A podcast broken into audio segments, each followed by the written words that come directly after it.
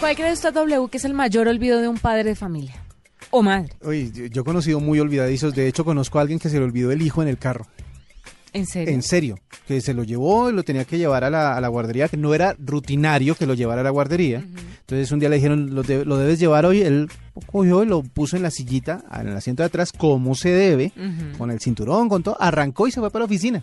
O sea, se le pasó el Se le pasó que el hijo estaba otro. Llegó a la oficina y parqueó y se bajó y se fue. Y alguien le dijo cuando, cuando él ya estaba en la oficina, alguien, oye, vi a tu bebé en el carro divino. Y entonces, Le salió corriendo. ¿Pero cuánto tiempo lo Algo dejó en el como carro? 20, como 15 minutos. ay, pobrecito, sin aire y sin nada, calorándose. ¿Y el niño estaba bien? No, estaba bien, no le pasó nada. Pero por eso digo, si me pregunta por padres olvidadizos, creo que tengo el papá de todos. Pues mire, no es solamente ese que usted conoce. A muchos padres se les olvida el hijo en el carro. Ah, sí. Cuando van a hacer, a las mamás, por ejemplo, cuando van a hacer compras en el supermercado o cuando se van, es, es normal, a veces, pues no es normal.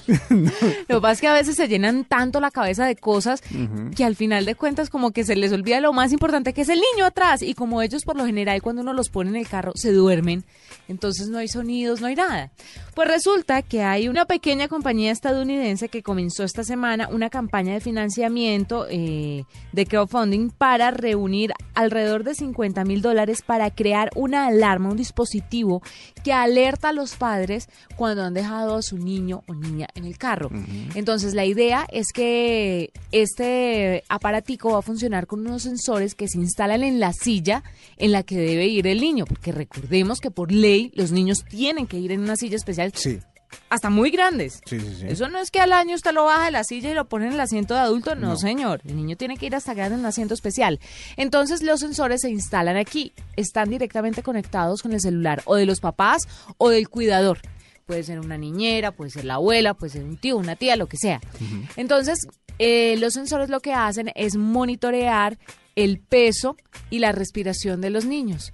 Cuando el niño se queda en el carro y el, y el sensor detecta que el, el carro está cerrado y que usted salió del vehículo Ajá. y detecta que el niño todavía está en la silla, lo que hace es enviar una alarma directamente a su celular para alertarlo y que por favor vaya y saque al niño del carro.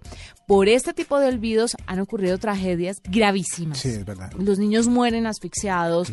El sol también juega un papel muy importante en este tipo de tragedias que no solamente pasa con niños, sino con perros también. Lo que pasa es que a los niños les están poniendo obviamente más cuidado, Como debe ser. pero como debe ser, pero también a los animales no hay que olvidarlos en los carros. Entonces ahí lo tiene para esos padres olvidadizos. Excelente regalo para todos aquellos. Voy a hablar con, con, con mi amigo para que, No para que lo. Asumo que no le contó a la esposa. Ah, ah, no, sí le contó después, pero obviamente. Y con- casi lo traga no, vivo. No, no, no, no, el regaño todavía debe estar resonándole en los oídos. Claramente, ahí tiene mi tecnología.